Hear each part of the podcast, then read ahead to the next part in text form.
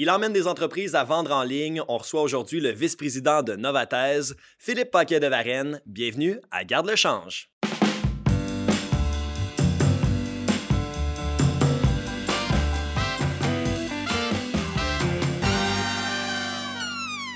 Et je suis accompagné de mon collaborateur, mon co-animateur Samuel Nadeau en forme. En très grande forme. Yes. Également Philippe Paquet de Varenne. Merci d'avoir accepté l'invitation. Merci à vous de l'invitation. Je suis très content d'être là. Écoute, euh, ben nous aussi, on va être euh, direct dans le vif du sujet. Là. On veut savoir un peu ton, euh, ton bagage. D'où tu viens? Pourquoi? D'où te vient cette euh, fibre entrepre- entrepreneuriale-là? Dans le domaine du web. Ouais, dans le domaine du web.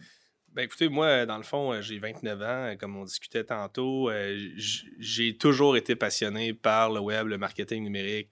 Je remonte à quand j'avais 15-16 ans, euh, je travaillais chez Future Shop temps plein. J'étais dans le sol de chez mes parents le soir, je rachetais du stock au cost. Je mettais ça sur eBay. J'ai commencé comme ça, fait qu'en 2007-2008, j'ai commencé à vendre en ligne. Ma mère, à un moment donné, elle m'a dit Ouais, le sous-sol, c'est pas un entrepôt. Fait que là, j'ai rapidement compris qu'il fallait que je change de, de business model. J'ai évolué après ça. J'ai eu des, plusieurs sites web où j'échangeais du trafic. Euh, j'ai commencé à faire des sous comme ça. À 18 ans, je me suis associé avec un gars. On a parti une business de distribution de produits dans le gazon artificiel, dans le caoutchouc coulant en place pour des usages résidentiels, commerciaux, sportifs. Pourquoi je m'étais associé dans ce projet-là? C'est parce que euh, j'amenais la valeur marketing numérique, faire un e-commerce, transformer un peu l'industrie. J'ai vendu cette société-là quand j'avais 23 ans. Puis, euh, je suis rentré euh, dans l'équipe euh, avec, avec Novatex. Donc, j'ai acheté euh, le tiers des parts avec, avec mes partenaires euh, d'aujourd'hui. Fait qu'on est encore aujourd'hui ensemble depuis plus de 7 ans et demi. Puis qu'est-ce qui t'a donné le goût de, de travailler dans le e-commerce? E-commerce, e-commerce, ouais, c'est ça. Commerce en ligne. Le commerce en ligne. oui, c'est ça. Ben, le commerce en ligne, pour moi, ça a tout le temps été euh, une passion depuis quand même mon jeune âge parce que euh, si tu es intelligent, si tu prends les bonnes techniques, les bonnes tactiques, tu es capable de rapidement créer de la valeur, générer euh, des revenus qui souvent peuvent être récurrents aussi d'une certaine manière. Fait que moi, ça, ça m'a vraiment intéressé, mais moi, j'ai un background plus de programmeur initialement, qui après, je suis allé plus vers le marketing numérique, fait que j'ai étudié en informatique, Ok. puis je trouvais que le marketing web, c'était la manière d'unir les deux. Fait que moi, c'est ce qui a vraiment retenu mon attention, puis qui m'a dit, OK, je veux, m- je veux me dépasser, je veux me développer là-dedans, puis devenir dans les, dans les meilleurs. là. Je pense que la barrière d'entrée aussi dans ce domaine-là est pas très élevée. Fait que n'importe qui qui a du talent, je pense, peut se lancer quand même facilement là-dedans. Je dis pas que c'est facile, mais euh, le fait que ça prend euh, des certaines connaissances puis un Mhm. peu de guts, euh, tu peux te lancer. Puis un ordinateur, bien sûr. Absolument. Puis maintenant, il y a beaucoup de, de plateformes web où tu peux apprendre par toi-même. Même Google, par exemple, offre des, des plateformes de formation. Facebook, c'est la même chose aussi. Fait que tu peux vraiment devenir de, de plus en Ouais. plus autonome par rapport à ça. Même toi-même. Ben oui, en exact. 2007-8, tu dis qu'il ne devait pas avoir tant de, tant de plateformes pour justement t'aider. Non, définitivement, mais tu sais, c'est sûr que eBay existait déjà, était beaucoup plus Mhm. présent au Canada qu'Amazon euh, maintenant. ouais. Euh, donc, pour, pour moi, c'était vraiment la belle opportunité. Puis pour vrai, je suis devenu power seller rapidement. C'était vraiment Ah ouais. excitant. Je dis power seller, c'est le terme le sur terme eBay. ouais. C'est ça, c'est le terme pour dire que tu es un gros vendeur. tu sais, euh, fait que C'est un c'était vendeur c'était vraiment intéressant. C'est ça, exactement. Puis le- dis-moi, dans ta business de, de gazon synthétique, Ouais. euh, qu'est-ce que tu as amené chez Novathèse? Parce que tu as acheté un, un des associés chez Novathèse. Non, mais il n'y avait pas d'associé, en fait. L'entreprise, elle venait de se fonder, euh, ça faisait peut-être six mois. Les gars avaient déjà un client. Puis moi, je suis juste rentré, j'avais un client dans le pharmaceutique que je faisais de la consultation avec. En vendant l'entreprise, j'ai dit, hey, je peux mettre le tiers d'argent que vous avez mis. Puis on était trois. là. Fait que Je vais apporter mon client. C'est ça, exactement. OK. Fait que c'est comme ça que ça, que ça a commencé. Là. Puis qu'est-ce que tu as apporté comme bagage de la compagnie de gazon à euh, Novathèse? Euh, j'ai développé beaucoup d'expertise au niveau du gazon artificiel dans le référencement organique. Fait que vraiment, tout quand on parle de l'optimisation de recherche sur les, mo- les moteurs de recherche, en fait. Ouais. Euh, fait que ça, je l'ai développé beaucoup. J'ai développé beaucoup d'expertise au niveau euh, avec euh, une technologie qui s'appelle WordPress euh, WooCommerce, qui est une technologie qu'on n'utilise pas du tout maintenant, mais qui à l'époque Ah ouais, était- WordPress, c'est plus là? plus- Ben, en fait, en e-commerce, nous, on, on, Ok. on- c'est pas une technologie avec laquelle on travaille.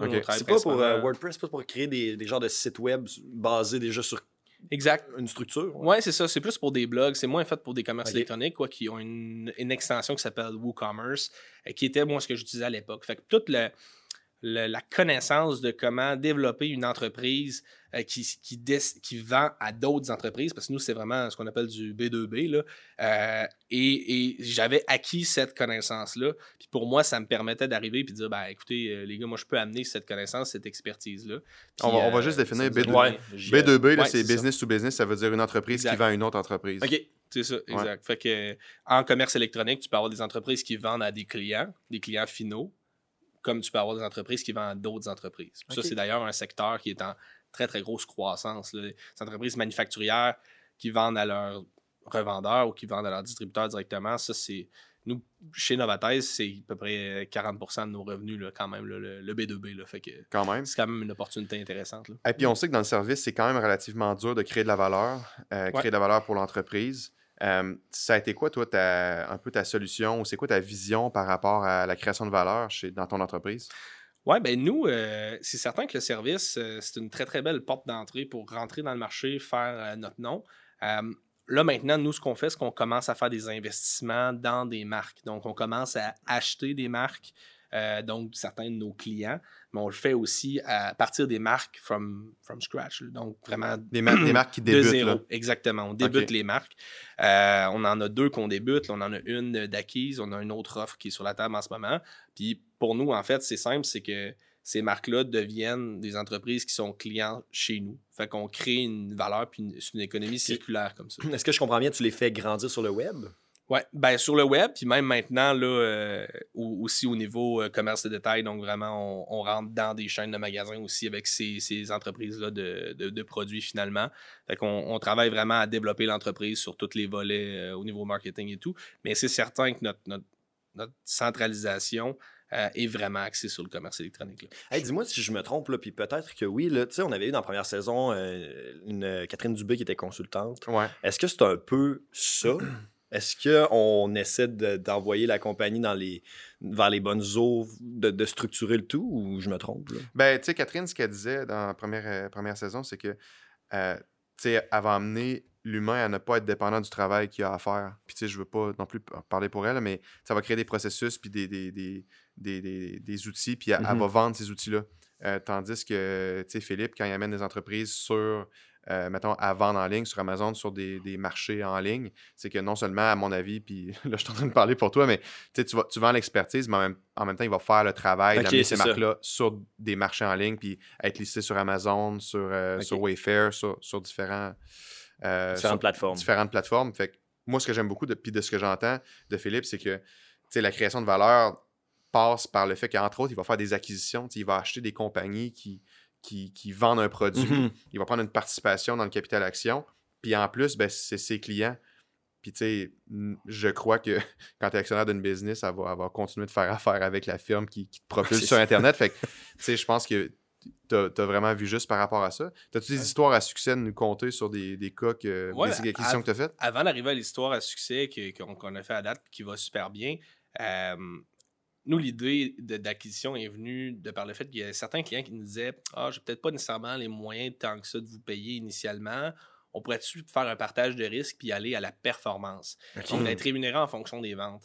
On a essayé quelques entreprises. Il y en a avec qui ça a été très bien, puis il y en a d'autres avec qui, quand on a commencé à leur faire euh, générer des revenus substantiels, des croissances d'au-dessus de 200% euh, tirer sa plug, puis finalement, on se rendait compte, OK, on s'est juste fait avoir, on a investi beaucoup de temps. Hmm. Puis il partait, il partait, puis il vous donnait plus rien. C'est ça. Il engageait à l'interne, mettons, pour. Euh, oui, rapatrier exactement à l'interne souvent le travail, puis là, ben, finalement, après ça, ben, il se rendait compte de la valeur qu'on avait, mais à ce moment-là, il pensait que c'était une bonne décision. C'est arrivé même des fois qu'il y en a qui sont revenus nous voir par après, mais ultimement, on s'est dit la seule manière pour que ce soit un win-win des deux côtés, c'est qu'on soit dans le capital action parce que là, on prend tous les deux côtés mhm. partis. Fait qu'on fait pas des acquisitions en totalité, on garde les opérateurs. Nous, c'est vraiment important. On ne sera pas dans, dans le day-to-day. Pour, pour faire du, euh, du pouce sur la question que tu viens de me poser, essentiellement, nous, euh, on ne sera pas dans, dans au jour le jour d'en produire, par exemple, on a une entreprise de colliers, laisse, harnais pour chiens et chats qui va extrêmement bien. On est dans les plus gros vendeurs au Canada là, sur, sur, Amazon, entre autres. On va pas créer des colliers et des laisses à tous les jours. Ça prend quelqu'un qui a cette créativité-là, qui a l'ADN de la marque. Donc, quand on est rentré dans Telostella, ben, on a acheté 50% des parts. On n'a pas acheté 100% des parts pour garder le fondateur qui a une fibre exceptionnel, qui a un souci pour la qualité du produit. Donc, lui, il continue à créer de la valeur dans l'entreprise. Puis nous, on vient la booster au stéroïde, mettons. On, Ouais, va, c'est dire- ça. on va le dire comme ça. Puis là, ben, ensemble, on grandit quelque chose qui. Tu sais, nous, c'était un coup de cœur, Tella Stella, initialement. Il est venu nous voir, il y avait des beaux modèles. Euh, on était vraiment excités par, euh, par l'entreprise. On lui a fait une offre, on pensait même pas que ça allait être accepté. Là, finalement, on s'est entendu euh, sur un- une valorisation initiale. L'entreprise avait pratiquement pas de vente. Euh, puis cette année, on, on va approcher le million euh, de chiffre d'affaires. Eh je vous dirais à peu près en deux ans là, au total. là. Fait que Hmm. pour nous, euh, c'est un très beau win, mais on peut le répliquer puis le faire dans plein d'autres organisations. Euh, par contre, éventuellement, on va vraiment axer sur ce qu'on appelle les, euh, les produits de biens consommables à usage rapide. Fait que, en anglais, c'est un terme qui s'appelle FMCG, qui est le, le terme le plus utilisé dans le marché. Euh, pourquoi? Parce qu'on veut aller chercher des entreprises qui ont un potentiel de récurrence. Je parlais tantôt de récurrence au niveau du du e-commerce.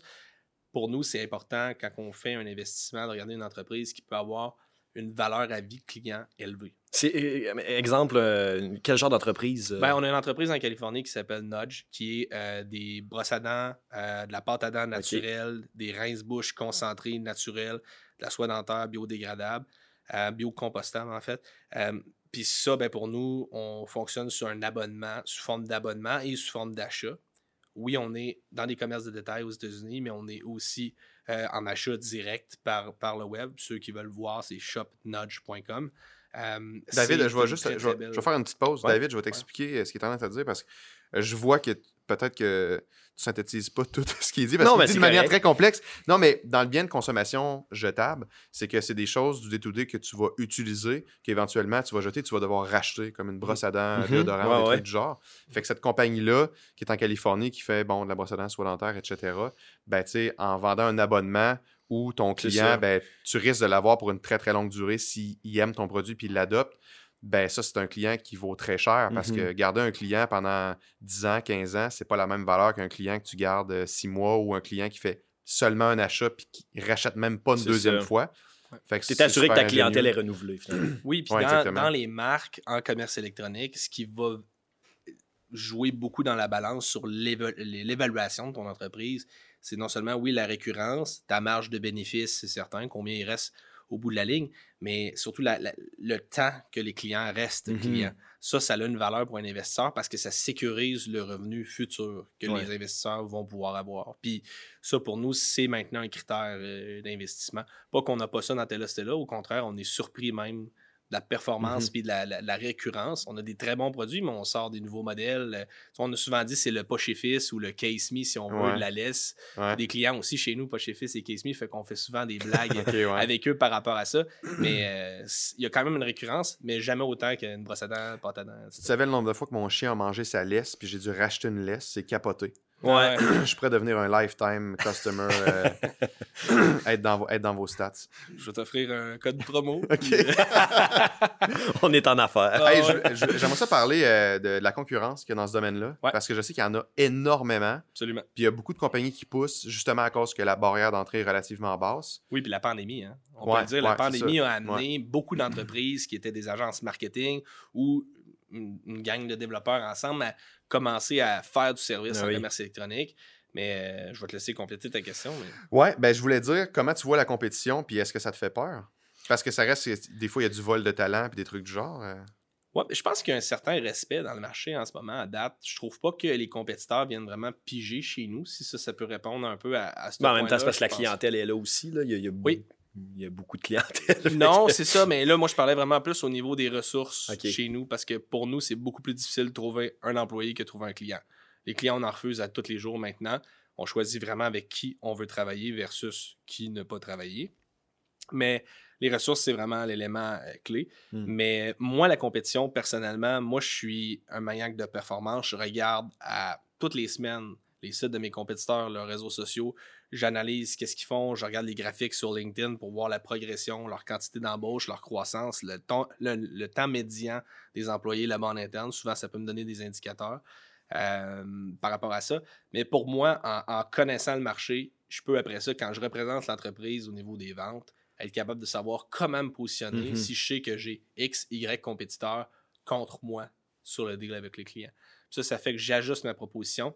Je vais marteler certains points plus précisément. Puis Maintenant, le fait qu'on a nos propres marques, ça attire énormément les clients. Assez que euh, on a des fois des compétiteurs qui viennent nous voir pour travailler avec nous, même s'ils Hey. savent qu'on est Ah ouais. actionnaire. Oui, puis ça, nous, on est bien à l'aise avec ça parce que le marché est tellement grand que Ouais. Il y a des opportunités pour tout le monde, puis on est devenus des experts. Fait que tu penses Fait- que pour créer de la valeur dans ce domaine-là, faut que tu Ouais. regardes ce qui se fait ailleurs aussi. Faut pas juste rester dans ces trucs. Mais moi, je pense que ça, c'est dans tous les domaines. Je pense que dans tous les domaines, tu peux avoir des bonnes idées ailleurs, les améliorer puis devenir encore meilleur. Ouais. Mais ce que je trouve intéressant la- du dernier segment que tu as dit, c'est que, en, en ayant des, des compagnies auxquelles tu es actionnaire puis avec lesquelles tu travailles, puis que, bon, tu es fait rayonner, ben, tu sais, ça, euh, justement, quand je dis rayonner, c'est que ça attire beaucoup l'attention parce que les gens se rendent compte des succès de tes Mm. clients, euh, se rendent compte éventuellement que, c'est toi, qui- toi qui gères leur, euh, leur e-commerce ou si Ouais. tu es même associé dans cette business-là. Fait que ça crée beaucoup de rayonnement un peu organique, si on veut. Ouais. Puis je sais pas si, tu sais, vos votre travail est signé à quelque part. Fait que l'argent, mettons, qui est dépensé en publicité par tes clients est associé à vous. Fait que ça fait comme un espèce d'effet euh, publicité organique qui est, qui est monstrueux. Ouais, ben, tu sais, le standard en web, tu sais, vous devez le savoir quand même, là, souvent, les agences qui travaillent avec un client vont le signer dans le bas, souvent du site, Ouais. réalisé ou propulsé.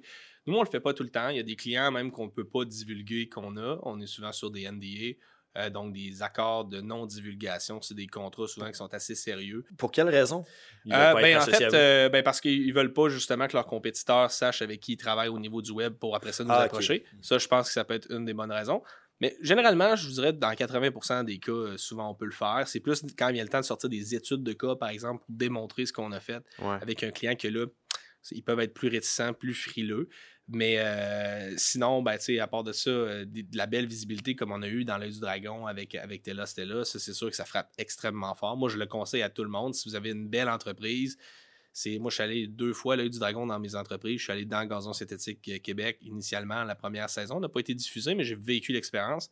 Je l'ai vécu plus en arrière-scène avec Tella Stella où on, on préparait toute le- la diffusion, puis on était tout ensemble, l'équipe, le Ah soir ouais, quand cool. ça l'a passé. Ah, Puis Alexandre avait donné une performance euh, très très bonne, puis ça allait apporter des beaux résultats. Finalement, ils ont-ils Mais- embarqué les dragons? Non, ils sont pas embarqués parce qu'ils ont dit écoute, les métriques de l'entreprise sont super bonnes, tu n'as pas besoin d'argent. C'est ça qu'ils ont dit, puis ils ont ça. jasé pendant 45 minutes, même une heure. Ah ouais. Euh, puis ça a été juste des, des très très bons, euh, une très très bonne rétroaction là, qui était donnée par, euh, par les dragons. Fait qu'au final, une belle visibilité, on n'a pas l'air de des fous non plus. L'évaluation à ce moment, l'évaluation à ce moment-là de l'entreprise, je pense qu'elle était autour de 250 000. là. C'était, même à rabais. là. On la mettait pour, pour présenter une valeur qui était respectueuse, en fait, Mhm. Mhm. initialement. Est-ce qu'il y aurait eu réellement une entente après? Advenant le cas qu'il y aurait un dragon qui aurait démonté d'intérêt, il aurait vraiment fallu voir une plus-value qui était apportée parce qu'après, ben, Vous auriez quasiment pu la refuser aussi après? ouais, on aurait pu. On Ouais. aurait pu. mais En fait, il y a. Parce qu'en Ouais, c'est juste pour là, la pub, là. a- ben, nous, là. on n'allait pas là juste pour la pub, on Non. allait là parce que, ben oui, on voulait de la visibilité, mais développer des relations avec certains dragons peuvent, ça peut apporter beaucoup plus que juste. Tu sais, des fois, il y en a qui disent Ah, je vais pas donner une portion de mon entreprise, mais des fois, euh, un dragon peut amener, tu sais, c'est quand même des gens qui sont ultra connectés, Mhm. qui ont beaucoup d'influence aussi sur le marché. Fait que des fois, il faut pas juste se dire Ah, je vais laisser tel pourcentage. Des fois, ça peut être des opportunités qui sont intéressantes. Est-ce que ça nécessite de laisser de l'actionnariat? Ça, je suis à chaque entrepreneur de, le- de le C'est décider. Mais euh, j'ai rarement vu des entrepreneurs sortir de leur expérience à les dragons et dire Être en mère Ah, de ça ça. n'a pas Mm. valu la peine. euh, j'ai- rien appris ou a pas de. ouais. ouais, cette année, on a Solios dans nos clients qui sont allés aussi. Solios les montre, puis ça, ça a été un, un home run tellement que euh, là, on, a, on vient de faire une, une remouture de leur nouveau site sur Shopify Plus. Puis là, ils sont, sont partis pour la gloire. là. Solios, Ah c'est dans les entreprises au Québec à surveiller. euh, dans les Ah prochains ouais. mois, c'est exceptionnel. C'est des montres, dans le fond, avec des panneaux solaires à l'intérieur de la montre, sont certifiés euh, B Corp. Fait que c'est vraiment une entreprise qui est vraiment axée sur l'environnement, la manière, les méthodologies qu'ils utilisent pour développer leurs produits, c'est exceptionnel. Tu penses que le commerce en ligne, mettons, dans les prochaines années, dans les dix prochaines années, euh, tu, tu- le futur est là, c'est clair. Est-ce que Ouais. tu. t'es- Ben, c'est le comment- présent, c'est même plus du C'est ça, futur, c'est le exact, exact. Tu vois ça comment, tu sais? Et moi, j'ai une très. J'ai une, vision assez. euh, assez euh, futuriste, mais qui est quand même déjà présente aussi. On a juste à regarder ce qui se fait en Asie en ce moment. En ce moment, en Asie, euh, par exemple en Chine ou au Japon, ce qui est très très populaire, c'est les euh, diffusions en direct, les live streams qu'on Mhm. dit en anglais, juste pour que les gens comprennent bien. les diffusions en direct de des influenceurs qui vont parler de certains produits, qui deviennent un peu comme les, euh, les émissions à la télévision qu'on voyait où Ouais. les- le, le monsieur qui vend des chaudrons, il s'empile. Ouais, là. ouais, ouais, ouais, Mais ça, maintenant, c'est rendu la grosse tendance, mais c'est fait dans des, des plateformes comme euh, Amazon, euh, qui va euh, héberger, dans le fond, l'influenceur, qui va, lui, pouvoir partager certains produits. Puis là, les gens peuvent acheter avec une offre promotionnelle en ligne, en direct. Moi, ça, je pense que ça s'en vient énormément. Mais ça se fait un peu déjà, là, via des, des plateformes, les influenceurs qui, qui, qui, sont sponsorisés, qui présentent des produits. puis Ouais, sur Instagram, mais ça se fait en différé, ça se fait pas en Ah, direct. ok, t'as raison. C'est là qu'est Ouais. vraiment l'impact et là la différence. C'est que là, on vient beaucoup plus dans créer le besoin puis de passer à l'acte immédiatement, tandis que l'influenceur peut avoir un impact en notoriété par rapport à une Mm. marque sans nécessairement tout de suite amener à la conversion. Ce que Amazon fait entre autres en ce moment, ou Tmall ou toutes les, gros, les grosses plateformes en, en Chine, c'est vraiment, ils te présentent un produit puis ils t'incitent à l'acheter on the spot, donc sur le moment même. Puis ça, ben, euh, moi, ça, je pense que c'est un des, une des choses qui s'en vient. Ensuite de ça, les expériences de magasinage en réalité virtuelle. Avez-vous des casques de ré- réalité Hey, virtuelle? Non, j'en ai pas. Ok. Moi, j'ai eu Non. un Oculus pendant un bout de temps. Je Puis? l'ai- Je l'ai retourné. Ça donne mal à la tête. Parce hein? que, non, non, Non. ben j'ai un ami qui, qui est rentré dans le mur chez nous, ma blonde n'était pas trop contente, Ah ouais? il jouait au C'est ping-pong. parce que puis, t'es devenu accro. Non, c'est Non? pas ça, Ah. c'est que je passais trop de temps Ah ouais. dans l'Oculus. sérieux? Ah ouais. Ma blonde, à un moment donné, elle m'a dit Ouais, là, euh, tu, tu- tu vas retourner ça. Tu sais. Fait que je l'ai essayé 14 jours, mais je peux vous dire, les gars, que ça va être gros. Là. Ah ouais, Oculus, vrai. ça appartient à Facebook ou Ouais. Meta maintenant. Mhm. Euh, ça, ça va, être, ça va être énorme dans les prochaines années. Je faisais des, des- des rencontres avec mes associés. On jouait au ping-pong, puis on jasait en réalité virtuelle. C'est exceptionnel. Je je suis même pas capable d'imaginer encore tout le potentiel commercial qu'il y a derrière ça. Mais c'est la, la prochaine euh, grande fou, innovation. Ça, c'est Ah certain, ouais. certain, certain. On est encore très euh, au début de cette vague-là. C'est pas encore très démocratisé. Mais quand même, dans Mais mes... à point, selon toi? On est encore en bêta? Ben, à point, c'est quand même pas pire. Ça Ouais. vaut vraiment la peine. Moi, j'avais pas de mal de tête, j'étais pas étourdi, je pouvais jouer, euh, l'utiliser pendant deux heures jusqu'à la fin de la batterie, parce que Ah, c'est environ deux heures. Puis, je tripais. Est-ce que la différence, c'est que tu peux te promener n'importe où avec l'Oculus? C'est... Ouais, ben dans le fond, tu restes dans ton salon, mais ouais, tu peux Ouais. te déplacer euh, un peu où tu veux. Là. Ouais. Ok, c'est Il y ça. a des univers, tu sais, tu peux passer d'un tableau à l'autre. C'est quand même euh, assez Ouais, trippant. Ouais. Puis maintenant qu'on revient sur euh, la business, Merci. sur, euh, Merci de ramener, merci de me ramener. Euh, hey, parle-moi donc de l'évaluation des entreprises. Comment une entreprise de service est évaluée? Ouais, ben, écoute, je suis pas comptable, puis euh, je me base sur, sur certains balados que j'écoute, comme le balado d'Antoine de, Hypercroissance, qui, qui en a parlé justement, les entreprises de services. Il y a des caps, donc il y a des moments où ton entreprise elle peut avoir un multiplicateur sup- supérieur à qu'est-ce qu'il aurait selon euh, le profit net. Mais il faut l'expliquer, un multiplicateur par Ouais. rapport au. Le, le multiplicateur peut être par rapport au profit, peut être par rapport au chiffre d'affaires aussi de l'entreprise. Fait que, je ne m'avancerai pas sur des multiplicateurs, je vais juste donner des exemples. Euh, supposons une entreprise de service qui fait 1 million et moins de profit net par année, là, une fois que tout est Mhm. payé, l'impôt, les taxes, ne sera pas évalué avec le même multiple qu'une entreprise qui fait 2 millions de profits Non, et plus. sûr. Parce que pour un investisseur, au même titre que tout à l'heure, on parlait de la récurrence pour un- une marque, pour une entreprise de service, pour un investisseur, il y a beaucoup plus de solidité financière pour l'entreprise de service quand elle l'acquiert que si elle a 500 000 de profit ou 2 millions. C'est Ouais, vraiment pas la même Plus chose. grande maturité, plus grande stabilité, Mm. sécuriser l'investissement. Oui, et euh, ce qui arrive aussi en, en achat d'entreprise, on se rend compte souvent que l'investisseur peut financer l'entreprise qui achète à même le fonds de roulement de l'entreprise qui l'achète. Donc, en s'appuyant sur une banque, la banque peut financer l'acquisition en disant OK, tu achètes 100 d'entreprise. Parfait, ben moi, l'entreprise est déjà profitable, un peu comme quand tu achètes un immeuble. C'est Mhm. c'est souvent, je sais que vous, vous avez parlé d'immobilier aussi, peut-être ça a été discuté, mais c'est quelque chose qui maintenant est possible, puis des fois, on ne le réalise pas.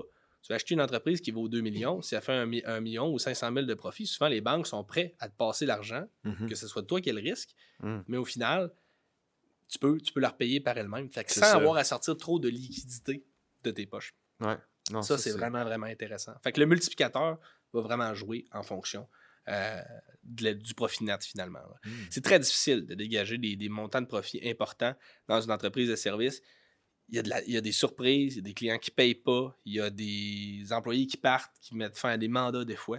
Il faut, faut grandir à une certaine taille pour être capable d'accomplir une Ouais. certaine profitabilité. Puis, tu sais, moi, les cinq premières années de Novatès, je les ai trouvées difficiles. Je pense que n'importe quelle entreprise, les cinq premières années, là, ça, ça commence, là, on est à sept ans et demi à peu près là, de, de parcours.